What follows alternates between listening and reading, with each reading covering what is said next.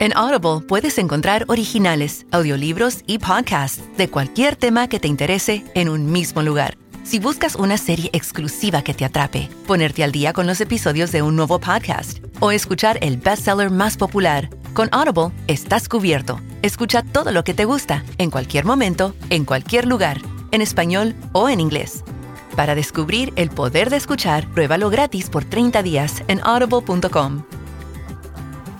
Hay una variedad muy grande por los tipos de cáncer. Como hemos dicho, hay diferentes tipos de tratamiento, no todos llevan quimioterapia, los tipos de quimioterapia también varían, existe la radioterapia, hormonoterapia, inmunoterapia y una infinidad de, variantes médicas, ¿no? Y también varían sus síntomas. Entonces, ¿qué va a ocurrir en la consulta psicooncológica? Se va a trabajar el manejo emocional que está teniendo la persona, cómo lo está afrontando. Porque hay personas que dicen, un diagnóstico de cáncer, porque a mí, porque si yo a lo mejor comía saludable o hacía ejercicio, ¿qué voy a hacer ahora? ¿Qué va a pasar con mis familiares? ¿Me va a incapacitar? Todo lo que viene, o inclusive el riesgo de me puedo morir o algo puede pasar malo conmigo. Como también podemos ver unas reacciones de personas un poquito más optimistas, de bueno, el cáncer no me va a derrotar, vamos a hacer otra cosa, voy a luchar, voy a salir adelante.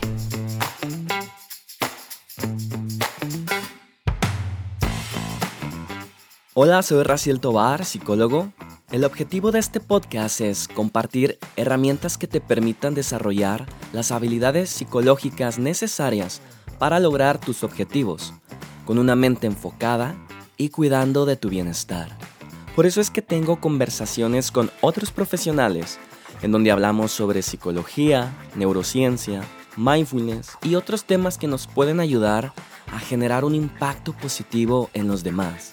Mi intención es aclarar mitos y reflexionar sobre cómo la salud mental influye en la capacidad cognitiva y emocional para lograr superar las dificultades diarias, disfrutar del trabajo, tener buenas relaciones con los demás o una buena calidad de vida. Todo esto para ayudarte a lograr el bienestar que estás buscando. Hoy tenemos un tema súper interesante, pues hablaremos de la psicooncología.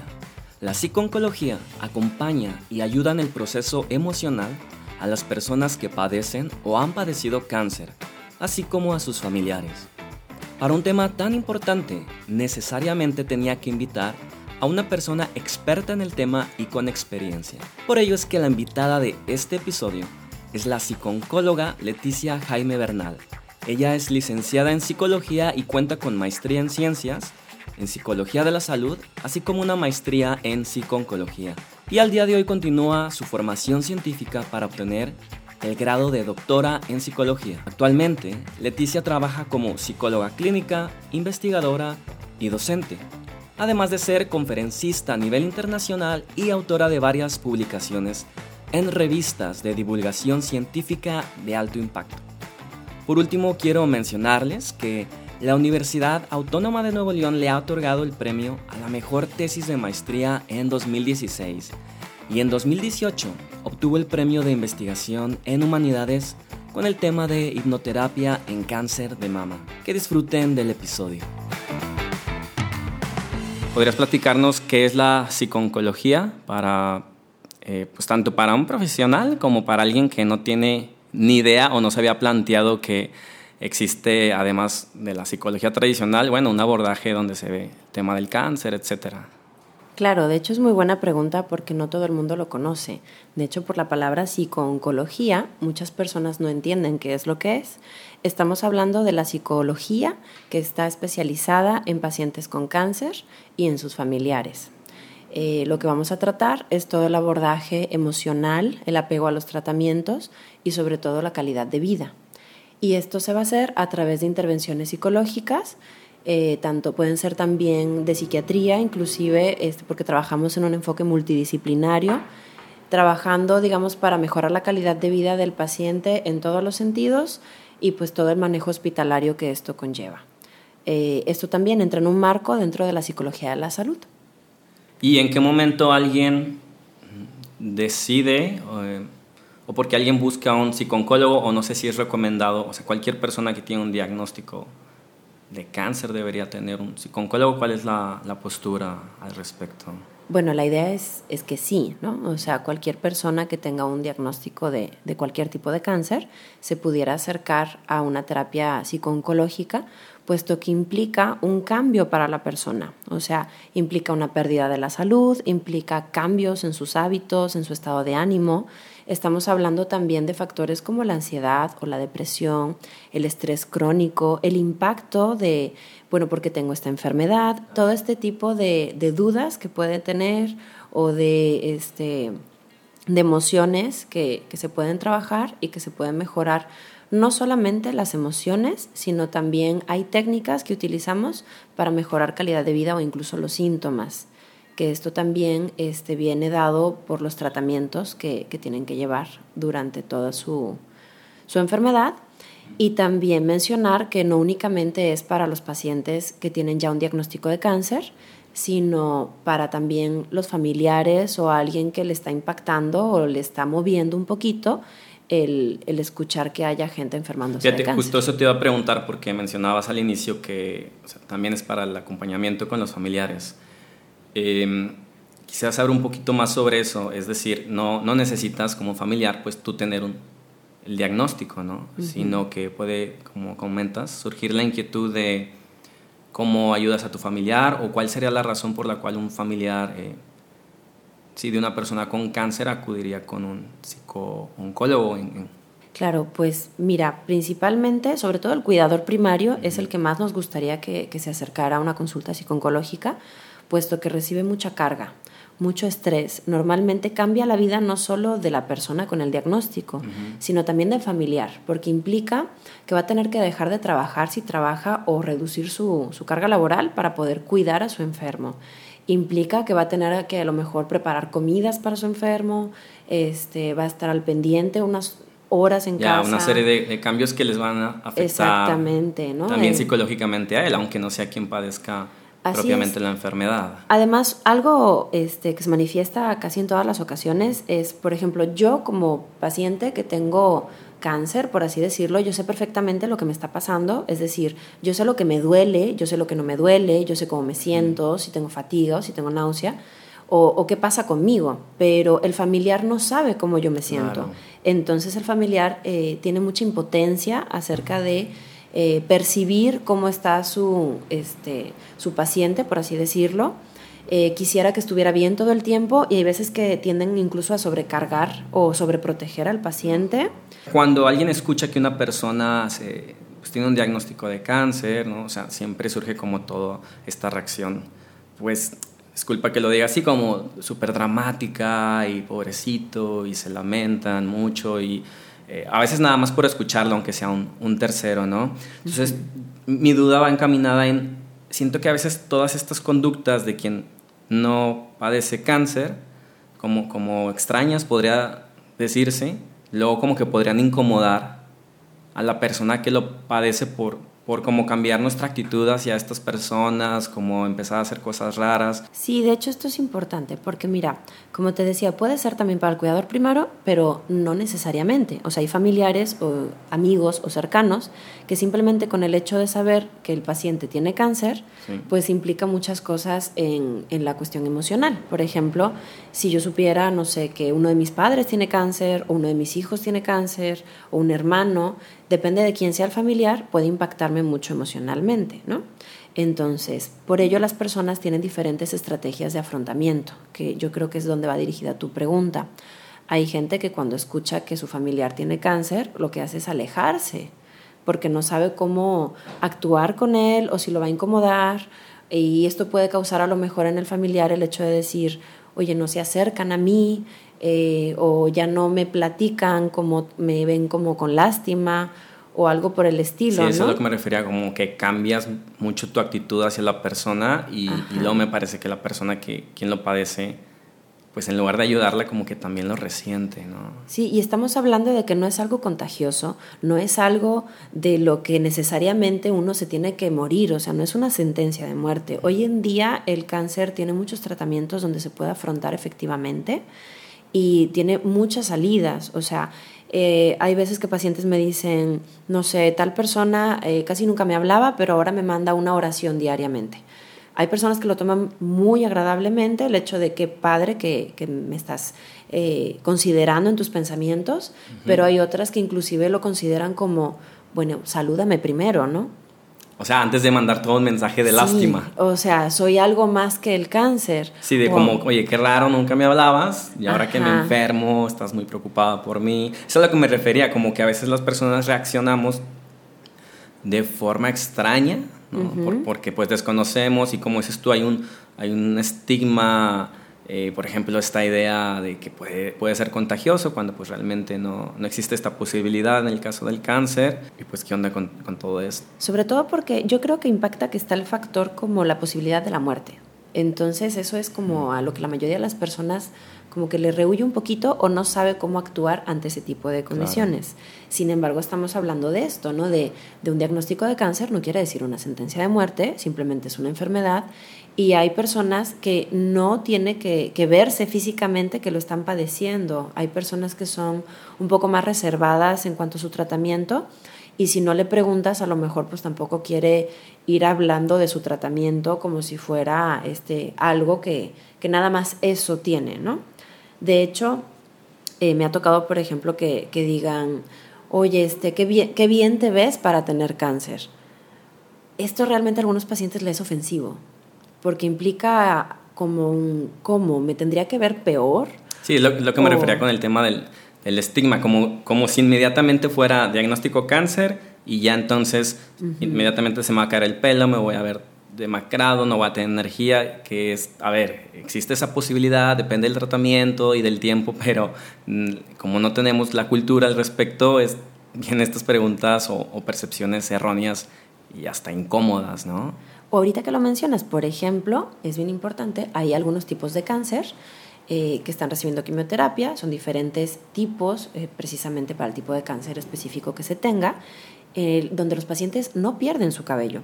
Entonces, esto genera como cierta discriminación a la hora del trabajo, de que no les creen o no las tratan así como, ah, es que no te ves enferma. O cuando la paciente va a pedir un permiso porque verdaderamente se siente mal, Dice, es que yo no noto la empatía por parte de mis compañeros porque me dicen, es que no se te ha caído el cabello.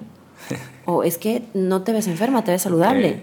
Y de hecho la idea es que estén positivos, que estén optimistas. O sea, esto es como, la actitud tiene todo que ver en la enfermedad, como nos sentimos, ¿no? Entonces, ¿cómo te vas a ver? Pues como tú proyectes. O sea, si tú te quieres curar, si tú quieres luchar por tu vida, si estás optimista, este, digamos, tampoco vas a estar súper feliz, evidentemente, pero si tú crees que tienes la posibilidad de salir adelante y luchas, tu actitud va a ser súper diferente y lo vas a proyectar. Esto es súper interesante. Bueno, dos cosas. Una, el tema que eh, desconocía, si mm, esto que mencionas de que hay casos en los que no necesariamente, a pesar de tener un tratamiento completo, me imagino, de, cáncer, pues no se te va a caer el, el cabello, ¿no? Entonces es como algo eh, extraño eso que dices, de que entonces como la persona no ve que la persona se les, eh, o a su conocido se le esté cayendo el cabello, pues entonces no, pues no te importa, ¿no?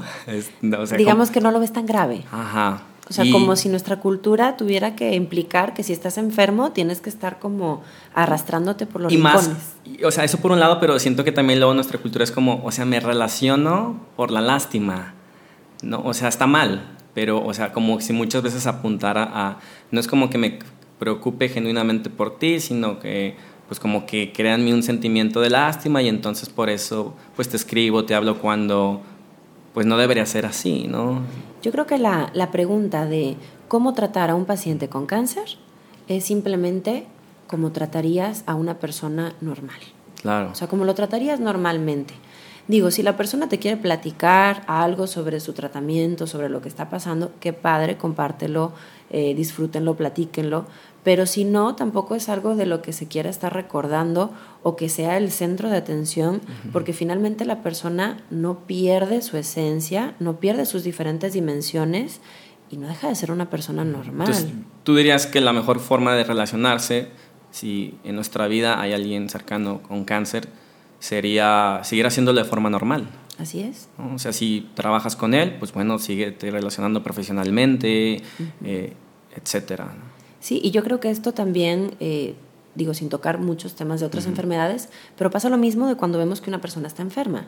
O sea, como que la sociedad tiende un poco como a alejarse o a tratarlo en relación a la enfermedad. Pues sí, lo, he visto mucho en el tema de la eh, incapacidad, una incapacidad física, que yo creo que la mejor forma de relacionarse con alguien que tiene algún tipo de limitante, pues es totalmente normal. Si la persona necesita algún tipo de ayuda, yo creo que ella te lo va a solicitar. O sea, está bien, uno puede acercarse y ofrecer la ayuda, pero como no ser así como invasivo, hostioso, y ni mucho menos generar este pensamiento de, ay, no puede, eh, pobrecito, ¿no? Entonces, eh, pienso que lo mismo sería para alguien con cáncer. Eh, bueno, ya nos diste como un, panorama eh, general, me gustaría ir profundizando en algunos aspectos. Uno de ellos es... En Audible puedes encontrar originales, audiolibros y podcasts de cualquier tema que te interese en un mismo lugar. Si buscas una serie exclusiva que te atrape, ponerte al día con los episodios de un nuevo podcast o escuchar el bestseller más popular, con Audible estás cubierto. Escucha todo lo que te gusta, en cualquier momento, en cualquier lugar en español o en inglés. Para descubrir el poder de escuchar, pruébalo gratis por 30 días en audible.com. En Audible puedes encontrar originales, audiolibros y podcasts de cualquier tema que te interese en un mismo lugar. Si buscas una serie exclusiva que te atrape, ponerte al día con los episodios de un nuevo podcast o escuchar el bestseller más popular, con Audible estás cubierto. Escucha todo lo que te gusta, en cualquier momento, en cualquier lugar, en español o en inglés. Para descubrir el poder de escuchar, pruébalo gratis por 30 días en audible.com. Que, yo creo que la gente que está escuchando el podcast se lo puede estar preguntando es, o sea, ¿qué beneficios obtiene una persona eh, con cáncer o sin cáncer? ¿Sí? Al, asistir con un, eh, en este caso, una psicóloga eh, como tú. Bueno, pues vamos a empezar, digamos, por si viene un familiar o viene una persona este, que tiene un familiar con cáncer, su terapia va a estar centrada en el manejo emocional de esto, cómo está impactando en su vida y de qué manera eh, puede salir adelante de esto con mejores herramientas.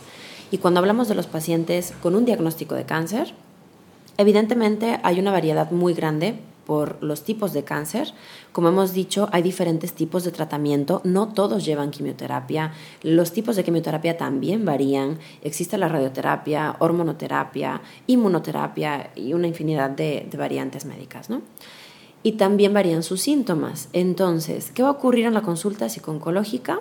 Se va a trabajar algo muy importante que es como te comento, el manejo emocional que está teniendo la persona, cómo lo está afrontando porque hay personas que dicen un diagnóstico de cáncer, porque a mí, porque si yo a lo mejor comía saludable o hacía ejercicio, entramos un poquito con los factores de riesgo, que ahorita me gustaría tomar ese tema o entramos también a lo mejor en una reacción como qué voy a hacer ahora, qué va a pasar con mis familiares, me va a incapacitar, todo lo que viene, o inclusive el riesgo de me puedo morir o algo puede pasar malo conmigo. Como también podemos ver unas reacciones de personas un poquito más optimistas, de bueno, el cáncer no me va a derrotar, vamos a hacer otra cosa, voy a luchar, voy a salir adelante.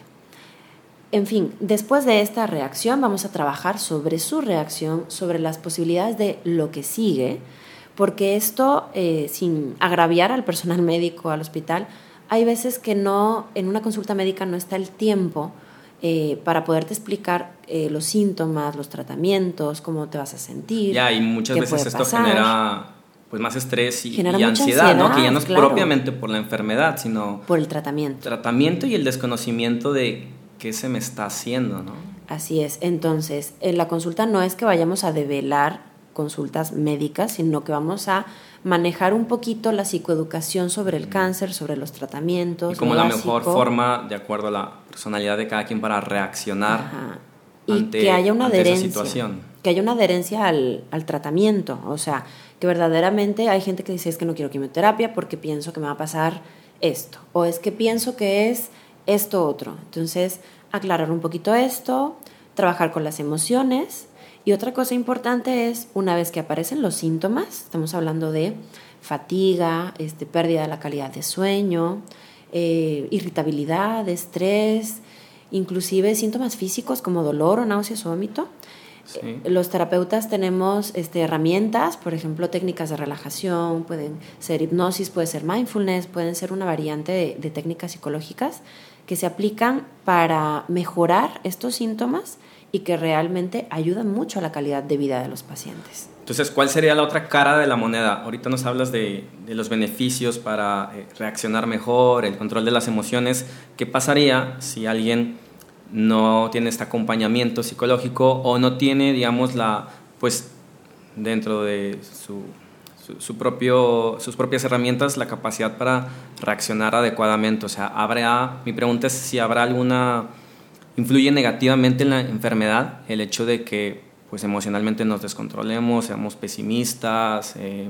Sí, la actitud emocional impacta mucho sobre nuestro cuerpo. Eh, digamos que hay factores que en nuestro cuerpo están muy relacionados. Por ejemplo, nuestros pensamientos. Digamos que a nivel bioquímico en nuestra mente estamos generando pues, unos péptidos, este, unos neurotransmisores que ellos van a comunicar a nuestro cuerpo, a nuestras hormonas, a nuestro sistema inmunológico, el cómo nos sentimos, ¿no? Entonces es como, por ejemplo, tengo una reacción de miedo, inmediatamente en mi cuerpo se van a generar todas las sustancias que tienen que ver con el, con el miedo, sin meterme, digamos, a ahondar en los términos... De este, psiconeuroinmunología. Exactamente, para que me comprendan mejor. Entonces, esas sustancias que son nocivas para el cuerpo, que están generando el estrés crónico, que está generando la ansiedad, digamos que impacta en que tu sistema inmunológico se deprima. Por lo tanto, vamos a decir que si tú tenías un ejército de glóbulos blancos para, listos para ayudarte contra el cáncer, eh, bueno, entonces este ejército se va a debilitar, por así decirlo. Okay, en este contexto, eh, el significado de que el sistema inmunológico se deprime es que, digamos, bajan sus defensas, Baja no reacciona tan eficazmente. Exactamente. Y digamos, en, en este ejemplo que tú das es en base a, por ejemplo, haber tenido una serie de pensamientos, digamos de forma muy resumida, negativos, por usar una palabra, pero para ver si te estoy siguiendo, no es que, no es esta noción mágica, no es como que el pensamiento negativo genere por arte de magia algo malo en ti, sino que todo el pensamiento genera neurotransmisores, eh, ciertas sustancias que afectan, entre otras cosas, al sistema inmunológico. ¿Sí es correcto? Así es. Mira, me gustaría poner un ejemplo que yo siempre menciono.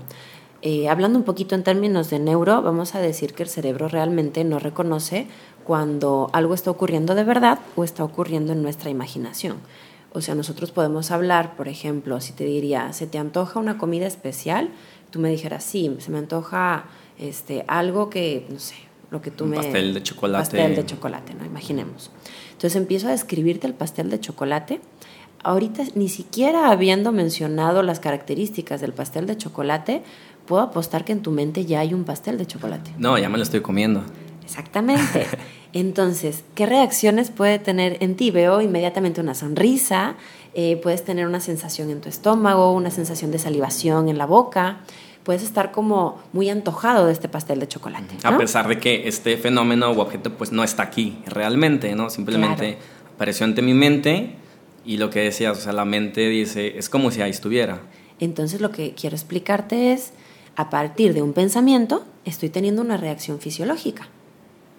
Por lo tanto, así funcionan los pensamientos. Como tú dices, no es un componente mágico. No quiere decir que si yo pienso o no pienso va a repercutir de una manera específica en mi cuerpo. O no porque piense me voy a curar del cáncer mañana, no por eso me voy a curar mañana. Pero sí influye, digamos, en a largo plazo, entre otras condiciones. ¿no? Así es, sobre todo cuando es el estrés prolongado o, por ejemplo, un punto muy importante es el aislamiento. Hay pacientes que cuando reciben su diagnóstico entra este rollo del estigma o del no quiero que me vean mal, no quiero que me vean enfermo o algo por el estilo y prefieren no salir o no tener contacto con sus familiares o con sus amigos o no hacer actividades. O por el contrario, digo, hay veces que sí, uno se siente mal con el tratamiento, pero tarde o temprano va a pasar y puede retomar su vida normal, o si no, lo más parecida que se pueda. O sea, si un familiar quiere ir a visitarte y tú tienes ganas de verlo, no debe haber una limitante para, para, que eso suceda. No te puedes esperar a vivir después de curarte, porque ¿qué va a ocurrir si ese momento no llega? La idea es disfruta el tiempo que te quede de vida, felizmente como lo hubieras hecho en términos normales dentro de lo que tu calidad de vida te permita. Y si llega a términos de curación, que hoy en día estamos hablando de posibilidades muy altas, una expectativa de curación mucho más alta de la que teníamos hace 20 años, entonces poder disfrutar del viaje, por así decirlo, del tratamiento, que verdaderamente hay veces que es largo, pues de una manera mucho más optimista y mucho más apegada.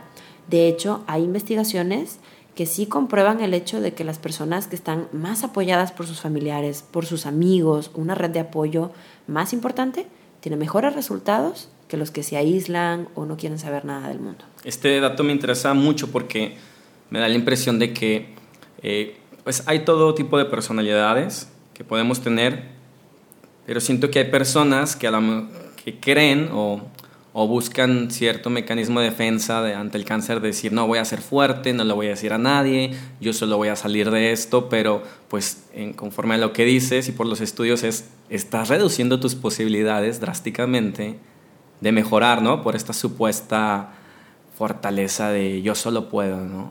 Así es, mm. básicamente. Y también dirá la pregunta de gente a lo mejor que está viviendo en otro estado, en otro país, y a lo mejor no tengo aquí a mis familiares, pero bueno, estamos hablando de una red de apoyo.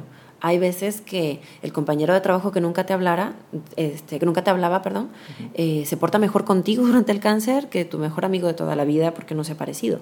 O sea, realmente yo creo que ante la enfermedad eh, la red de apoyo es importante y no importa de quién venga la ayuda, sino mientras que sea ayuda es bien recibida y si no también, pues en base a, tus, ¿cómo se llama? Tus grupos sociales o acercarse a otras ¿a qué te refieres con ayuda? Porque luego quizás alguien podría pensar que, que, sé que no va por ahí, o sea, que ayuda no es como, ay, me voy a juntar contigo, a, entristecernos y decirte pobrecito. Entonces la ayuda, no sé si sea simplemente el convivir, el escuchar o, ¿qué, ¿qué implicaría aquí esto?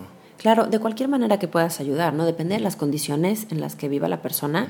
Por ejemplo, hay gente que te dice, bueno, te voy a regalar una canasta de frutas, ¿no? Ya tuve una atención mm, contigo. Ya, hubo una interacción. Este, te voy a mandar, vas a estar en mis oraciones, o este, que también lo mencionan mucho, ¿no? Mm, este, o sea, el apoyo espiritual, ¿no? Exactamente, el apoyo espiritual, el apoyo este, a nivel fisiológico, como te comento, de, bueno, te voy a apoyar con, te voy a hacer este, una comida saludable, este, porque es importante para el cáncer tener una alimentación saludable, baja en grasas y en azúcares este, porque sé que ahorita tú acabas de pasar por la quimio y no estás como para pararte a cocinar.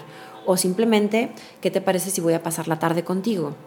Y si no quieres platicar de esto, pues platicarme otra cosa. O sea, verdaderamente simplemente es apoyo, ¿no? Puede ser emocional, puede ser físico, este puede ser espiritual, todas las áreas que una persona necesita. Ya nos mencionaste algunos aspectos del tema de la personalidad, pero concretamente me gustaría saber, Leticia, ¿cuál es la relación que existe entre el tipo de personalidad y el cáncer. Hasta donde sí hay muchos estudios al respecto. Me acuerdo que hay un tema de personalidad tipo A, tipo B. ¿Qué hay sobre el tema? Y tipo C. Ok. De hecho, esa es la que está relacionada con el cáncer. La tipo C. Sin embargo, ¿sabes qué? Me gustaría especificar esto un poquito más porque no quiero que la gente se vaya con la duda de decir, bueno, entonces si tengo esta personalidad me va a dar cáncer. Sí, o sea, no es algo tan concreto ni, ni tan lineal, ¿no? Es como más una, que se puede decir, guía, aproximación. Digamos que está relacionado a, que este tipo de personalidad, bueno, vamos a explicar al público qué significa primero la personalidad tipo C, según la psicología de la salud. Okay. Estamos hablando de una personalidad, digamos que reprime un poquito las emociones.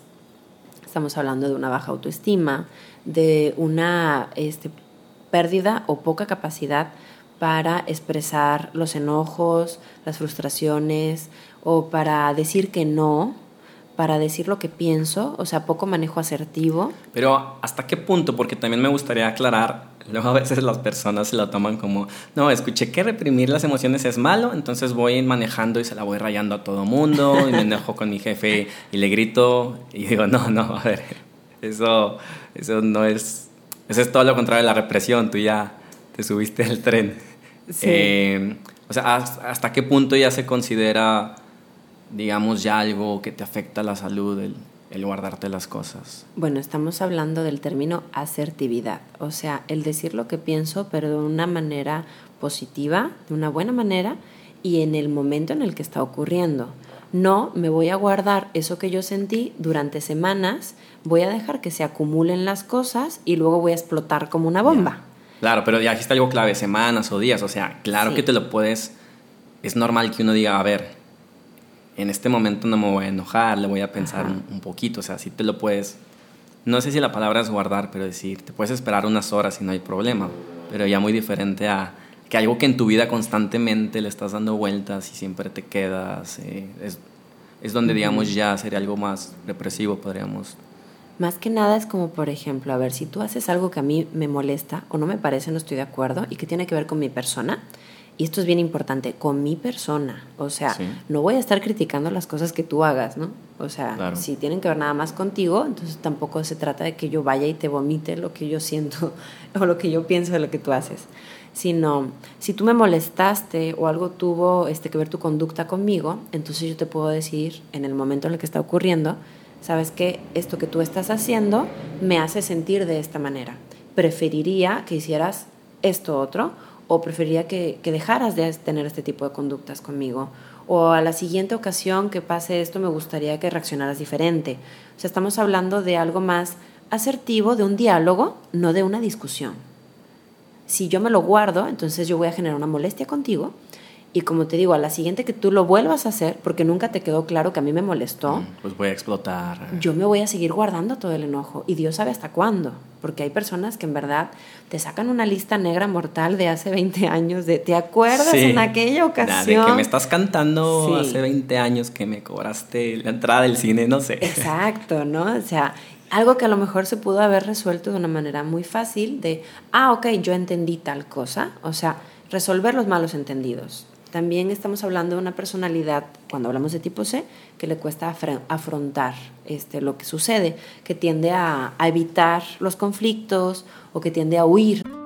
En Audible puedes encontrar originales, audiolibros y podcasts de cualquier tema que te interese en un mismo lugar si buscas una serie exclusiva que te atrape, ponerte al día con los episodios de un nuevo podcast o escuchar el bestseller más popular, con Audible estás cubierto. Escucha todo lo que te gusta, en cualquier momento, en cualquier lugar, en español o en inglés.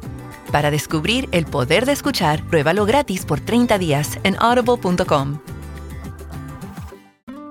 En Audible puedes encontrar originales, audiolibros y podcasts de cualquier tema que te interese en un mismo lugar. Si buscas una serie exclusiva que te atrape, ponerte al día con los episodios de un nuevo podcast o escuchar el bestseller más popular, con Audible estás cubierto. Escucha todo lo que te gusta, en cualquier momento, en cualquier lugar, en español o en inglés. Para descubrir el poder de escuchar, pruébalo gratis por 30 días en audible.com de las situaciones en lugar de, de un afrontamiento más activo. Sin embargo, aparte de esto, digamos que esto está relacionado con el cáncer, pero no es lo único, o sea... Sí, el, depende de tus hábitos, tipo exacto, de vida.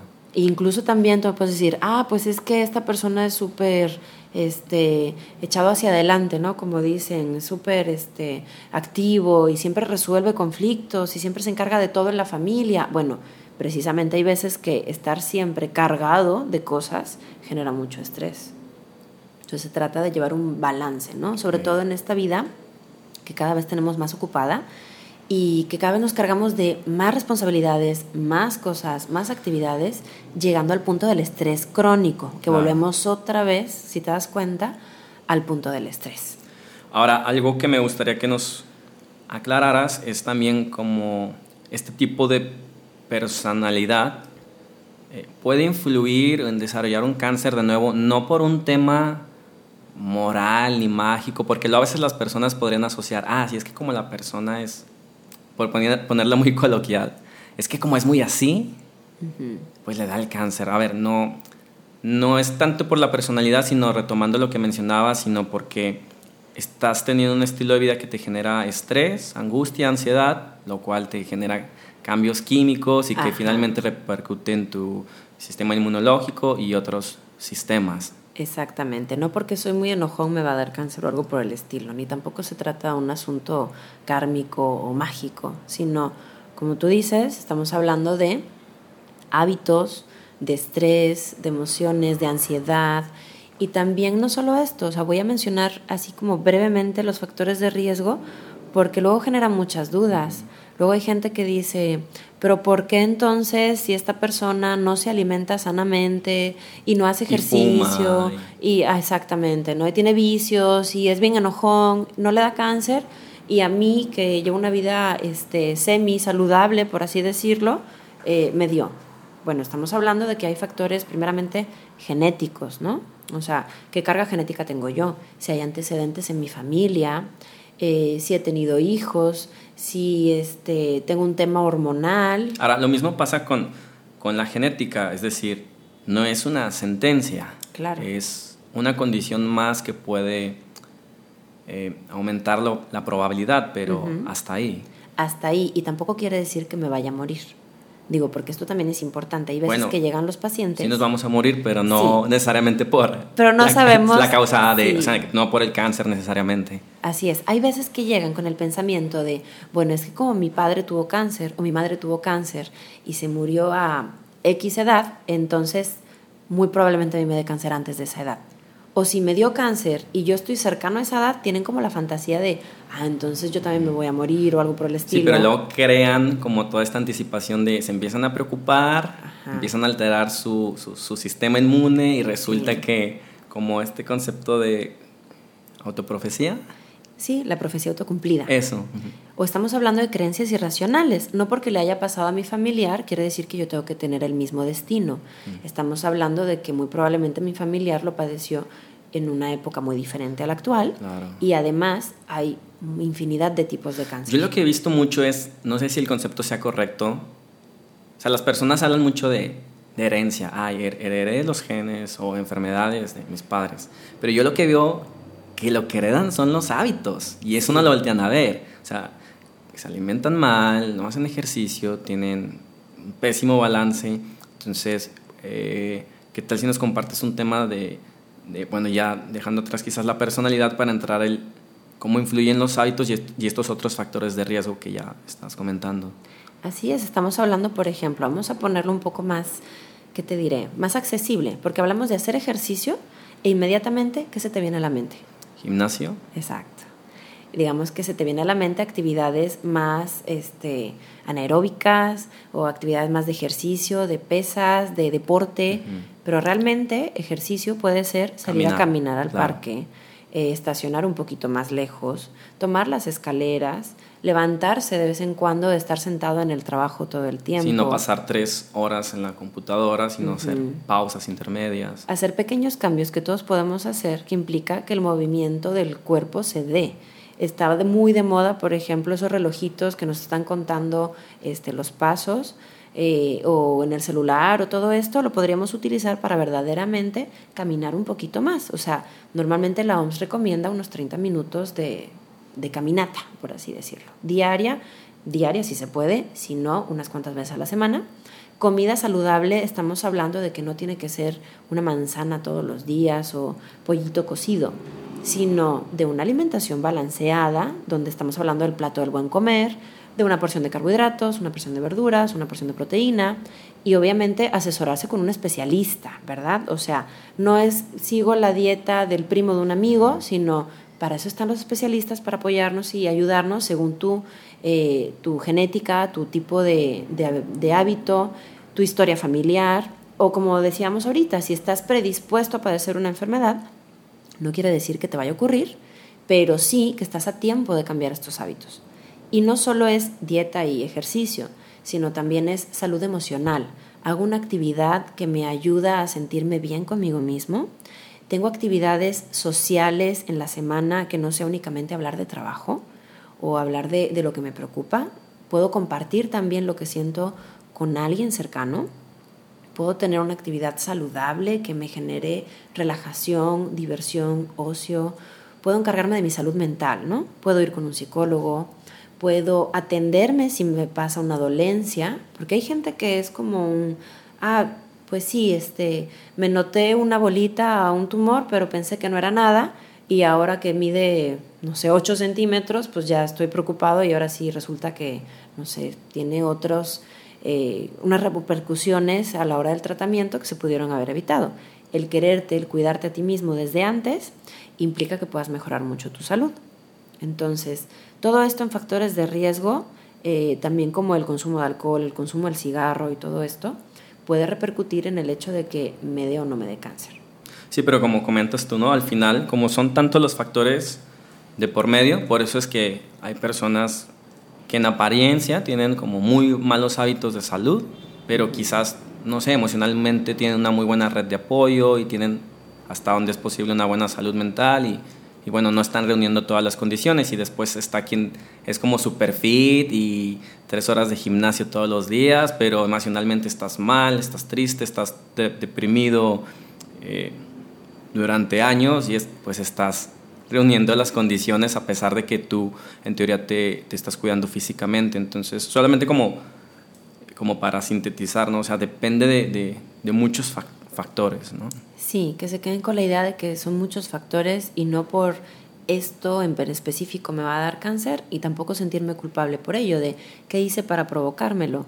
Hay veces que simplemente por factores ambientales, que sería otro tema, o sea, pues la exposición a la contaminación a la que todos estamos expuestos, a las radiaciones, eh, a el ambiente donde vives, eh, la colonia donde estás ubicada, todo eso también tiene que ver. Ok. Eh, Leticia, hay otro aspecto interesante en la, en la psiconcología que es em, que puede estar eh, implicado o no, que me parece es la tanatología. Eh, ¿Hay alguna relación entre estos o no necesariamente? Sí, claro. Mira, nuestra expectativa, como te digo, es positiva. Uno desea que el paciente que tiene un diagnóstico de cáncer salga adelante y lo sobreviva. Como dices, no es, no es sentencia necesariamente. Así es, esperamos lo mejor. Sin embargo, en los casos en los que esto no ocurre, en los casos en los que cuando se diagnostica ya parece, y estamos hablando de que parece que es terminal o ya es un cáncer muy agresivo, muy avanzado, donde la curación ya no es una posibilidad, Estamos hablando entonces de los cuidados paliativos y de la tanatología, o sea, el manejo de la muerte, de la posibilidad del morir. Y afrontarlo y de la mejor forma. exactamente, dándote tiempo para decir, a mí me parece algo importante, tienes un tiempo, no sabemos cuánto, ni siquiera los médicos saben cuánto, para despedirte y para encargarte de todas las cosas que tú quieras cerrar. Y eso, las personas que mueren a causa de un accidente un infarto o algo fulminante, repentino, no lo tienen. No lo tienen. Cuando a una persona se le diagnostica cáncer en términos psicológicos, ¿qué es lo más saludable que pueda hacer?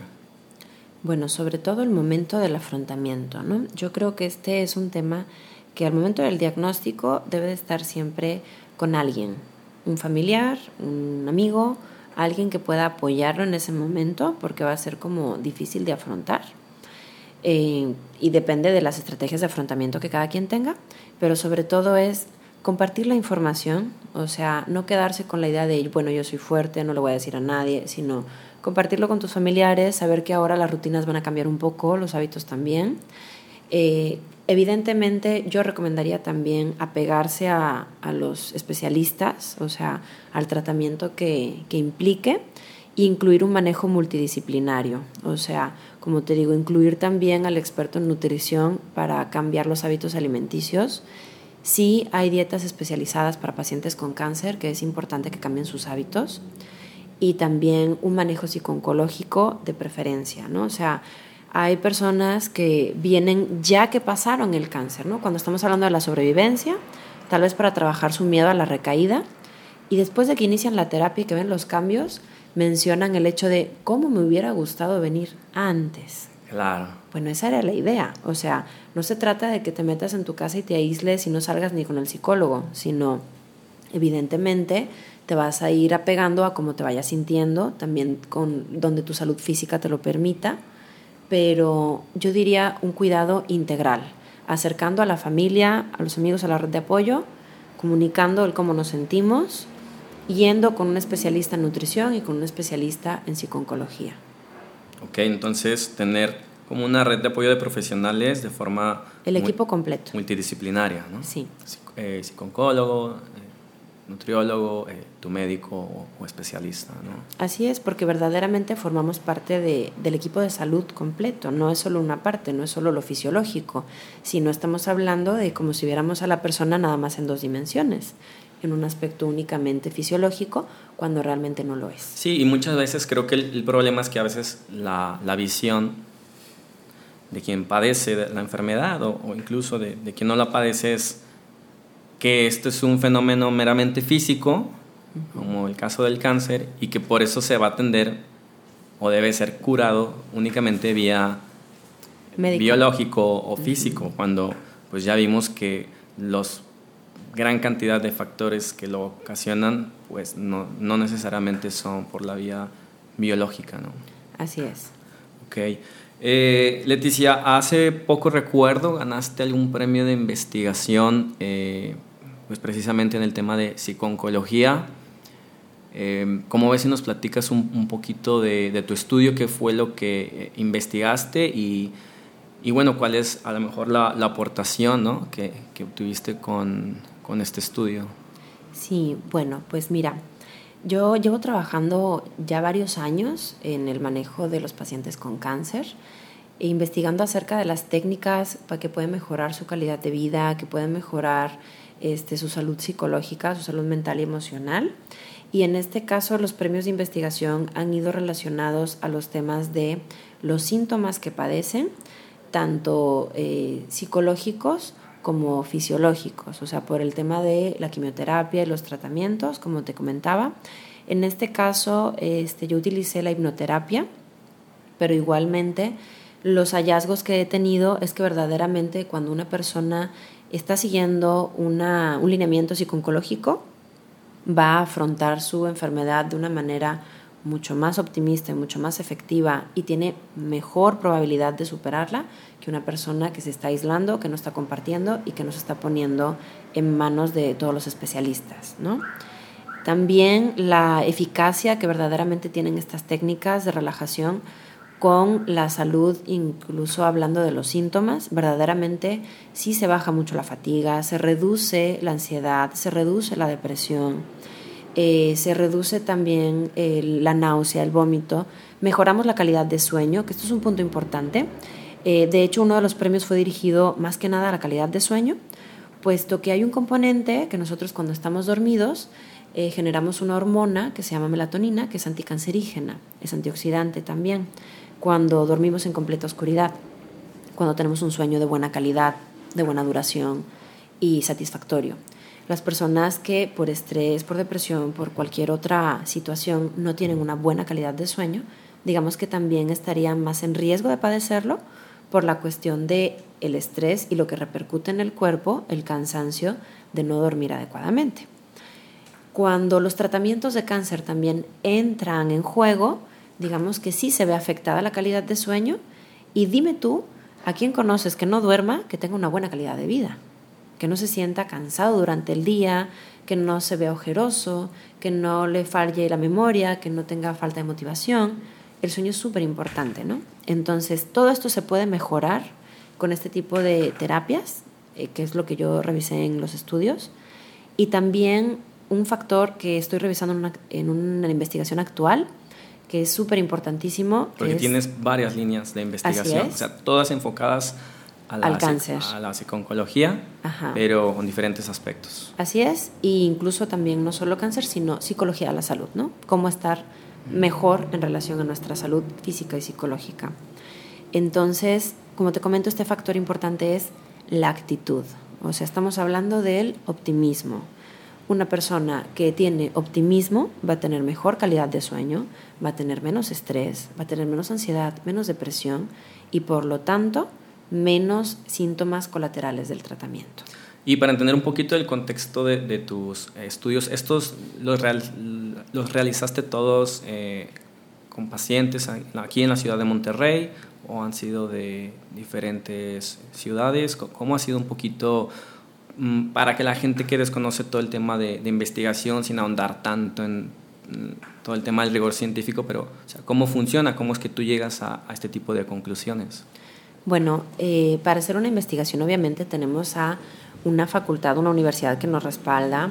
Tenemos también un convenio con los hospitales y la mayor parte de la investigación sucede en el hospital. O sea, nosotros nos movemos a donde están los pacientes para invadirlos lo menos posible o requerirles el menos esfuerzo posible. Ok, pero permíteme interrumpirte un momento porque se me hace muy interesante esto. Es, o sea, las investigaciones que tú has hecho no son meramente algo descriptivo, algo de teórico, sino que tú vas con tú o tú y tu equipo directamente con los pacientes a, hablar con ellos y hacer observaciones. Así es, y estamos hablando que, bueno, tenemos una gran cantidad de pacientes para después poder tener unas conclusiones y poder generalizar los resultados. Por ejemplo, hablas de técnicas de relajación como la hipnosis. Ajá. imagino que ah, se realizan ensayos clínicos en donde a algunos se les da hipnosis, a otros se les da no se les da hipnosis o algún otro tratamiento y después pueden compararlos y decir, mira, quien estuvo bajo tratamiento eh, de una hipnosis clínica obtuvo mejores resultados, por así decirlo, exactamente. Y bueno, estos estudios han sido realizados aquí en Nuevo León, eh, digamos que Monterrey y área metropolitana, inclusive también hay pacientes que fueron de otros estados y que estaban aquí llevando su tratamiento y por eso se incluyeron también en el estudio. Em, hablamos durante el episodio de hoy el tema de la familia. Ah, ¿Se abordó algo del tema de la familia, ya sea de forma directa o, indirecta, que algo que tuvieras en relación con, los familiares? ¿Qué, aprendizajes obtuviste de, esto? Digamos que esto es un poquito más como un abordaje cualitativo, o sea, más como describir la situación que está ocurriendo este, en el manejo del paciente. Y aparte, obviamente, de, los estudios que he hecho, pues en mi consulta privada, ahí recibo también a los pacientes que tienen un diagnóstico de cáncer o también a los familiares o a cualquier paciente que necesite una consulta, ¿verdad? Sin embargo, este, como te comento, en el familiar se incluye en la cuestión de que también esté enterado de los procedimientos que va a llevar a cabo su familiar que tiene cáncer y manejar o abordar todo lo emocional que también esté presentando pero por lo general el familiar también quiere estar presente y activo en la vida de este, su paciente. Eh, Leticia, vamos a pasar a la última parte de, este episodio o, podcast y son algunas preguntas un poquito más personales, eh, pero que me gustaría mucho conocer. Una es saber por qué decidiste especializarte en, en psicooncología, ¿no? Nosotros como psicólogos, bueno, tenemos muchas opciones, neuropsicología, eh, psicología infantil, tú te fuiste por eh, psiconcología. ¿Por qué tu decisión? Bueno, eh, principalmente yo me empecé a especializar en psicología de la salud, o sea, todo el tema físico, eh, bioquímico en relación a, lo emocional, o sea, todo lo que implica un ser humano que lo vemos desde un punto de vista biopsicosocial, ¿no? O sea, tanto lo biológico, lo psicológico, lo social e incluso podemos también incluir lo espiritual. Entonces, ya que tenemos eh, el ser humano visto como un todo dentro de la psicología de la salud, digamos que me empecé a enfocar en pacientes con cáncer, además de porque así te va llevando la vida y por cuestiones, digamos, personales que también he vivido con mis propios familiares eh, con cáncer Además de esta experiencia, finalmente porque he visto que hace falta mucho apoyo. O sea, te podría decir que realmente están recibiendo apoyo psicológico una minoría de las pacientes con cáncer y deberían de recibirlo absolutamente todos, porque es un derecho realmente y es como para completar tu equipo multidisciplinario dentro del abordaje de esta enfermedad no como un lujo, un extra o un no lo necesito porque no estoy loco o algo por el estilo, sino... Sí, como dices, un derecho porque está demostrado que te va a ayudar Exacto. notablemente a mejorar en tu tratamiento. Y porque aunque tú persigas que tú eres una persona a lo mejor muy optimista, muy fuerte, vas a estar, digamos que sometido a una serie de tratamientos que evidentemente te van a, causar una molestia emocional, por así decirlo, ¿no? Entonces se trata de afrontarlo de la mejor manera. Entonces yo te diría este, eso principalmente. Me gustaría concientizar a la población acerca de la importancia de que cuando hay un diagnóstico de cáncer en la familia, se vaya a la consulta psicológica. Y que la familia se involucre, ¿no? Por lo menos en el aspecto psicoeducativo. Así es. Ok. Eh, ¿Y qué es lo más difícil de, de esta profesión? De nuevo, no solo como psicóloga, sino como psico-oncóloga. Pues igualmente yo creo que este área de la, de la concientización, de que muchas personas todavía no saben ni siquiera, no les suena la palabra psiconcología, mucho menos un psicooncólogo, como eso que hace, eso con que se come, y pues realmente... ¿Psico qué? Psico, ajá, psiconcología. O yo no tengo cáncer, o sea, entonces no voy nunca con un psicooncólogo. Sí, de que ¿por qué voy si no estoy loco? Tengo un cáncer, ¿no? Por, por el tema del estigma. A ver, sí, a veces ni siquiera, o más bien es difícil en, en México ir a, por así decir, el psicólogo tradicional. Entonces imagino debe ser todo un proceso difícil de convencimiento, de además voy con un psico. Oncólogo. A pesar de todos los beneficios que ya hablamos, pero por el desconocimiento. Exactamente. O inclusive también decir, bueno, soy psicooncóloga, pero no veo única y exclusivamente pacientes con cáncer. O sea, quiere decir que eh, veo todo, pero aparte estoy especializada en los pacientes con cáncer y en sus familiares. Digamos que tengo ese área de experiencia, ¿no? Y también en, en la tanatología y todo este manejo. Ahora, si me preguntas la dificultad como persona, pues te diré que evidentemente también hay una carga emocional en el personal de salud a las que nos vemos sometidos por ver un tipo de pacientes que verdaderamente son casos muy fuertes, ¿no? Y pues eh, sobrellevarlo de la mejor manera, digamos que igual que hemos platicado acerca de los factores de riesgo, de cuáles serían como las conductas saludables, pues es exactamente lo mismo para los profesionales para la salud. O sea, tener un estilo de vida saludable, tener salud emocional, este, acudir también a terapia, Bueno, eso me, me lleva a que me adelante otra, otra pregunta que tengo para ti, que es, tú como psicóloga profesional de salud, ¿cómo cuidas tu salud mental?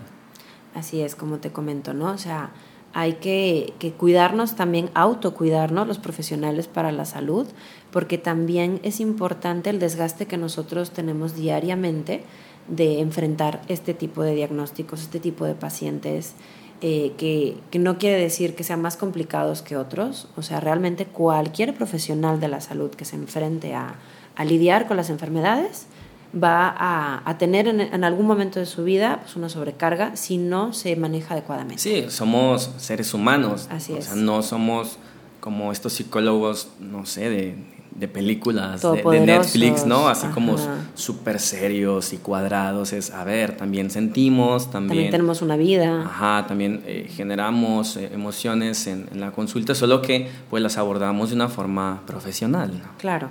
Igualmente, pues los apegos, estamos hablando que hay pacientes que son terminales o, o, algo por el estilo. Entonces, bueno, más que nada es, como te comento, llevar un estilo de vida saludable y sobre todo que uno se sienta bien con uno mismo, que uno tenga la capacidad de expresar lo que siente, de ir a terapia también nosotros, de llevar conductas saludables, pero en el sentido de ocio, de diversión, de salud social, de salud emocional, no únicamente todo es trabajo. Claro. Y que es, imagino que muchas cosas, pero ¿qué podría ser algo de lo más gratificante para ti de, de este trabajo? Eh, toda la experiencia con los pacientes, la verdad es que es gratificante, pero sobre todo cuando salen adelante de un problema, cuando mejoran su calidad de vida, cuando mejoran su salud emocional, eh, es una sensación muy satisfactoria para mí. ¿Cuál consideras que es el peor hábito de salud, no solo en el tema de cáncer, en general, que tú, que tú has observado?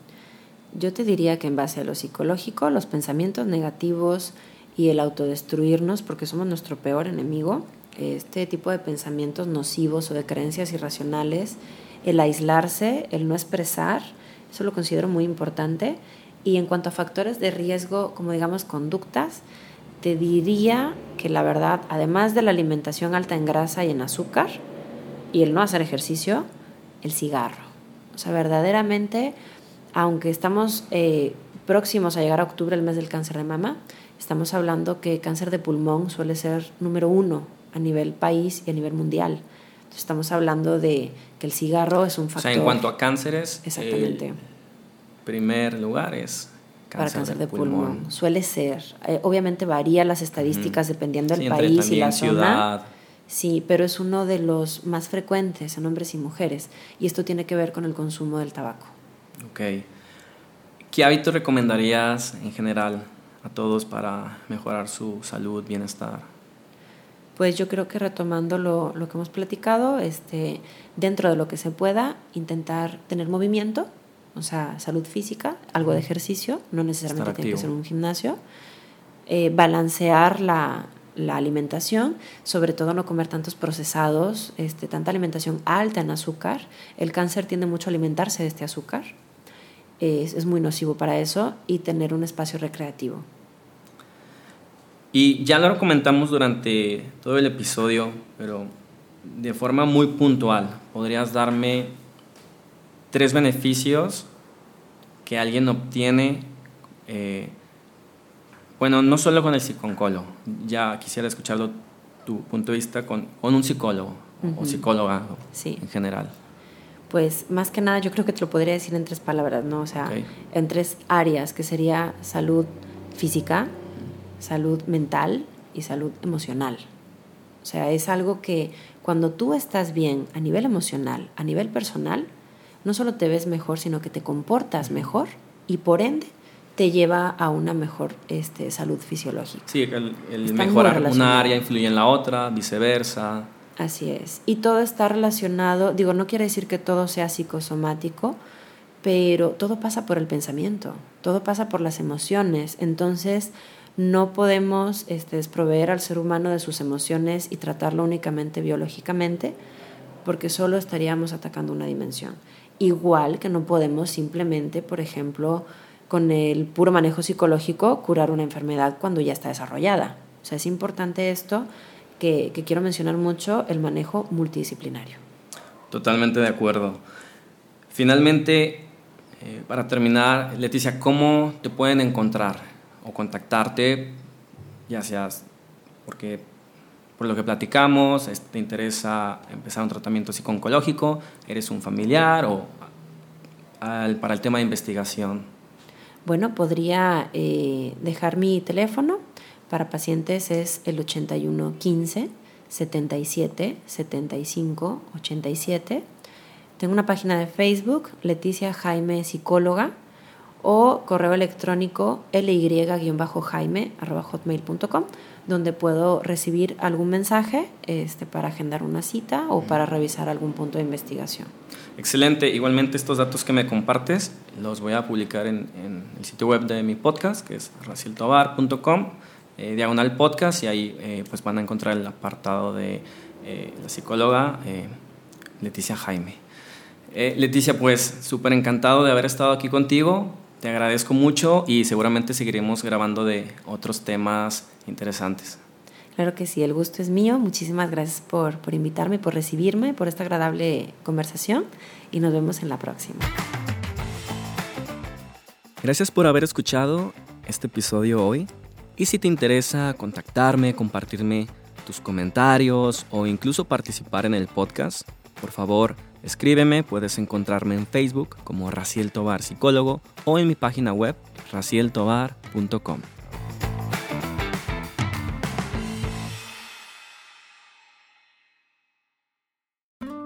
En Audible puedes encontrar originales, audiolibros y podcasts de cualquier tema que te interese en un mismo lugar. Si buscas una serie exclusiva que te atrape, ponerte al día con los episodios de un nuevo podcast o escuchar el bestseller más popular, con Audible estás cubierto. Escucha todo lo que te gusta, en cualquier momento, en cualquier lugar, en español o en inglés.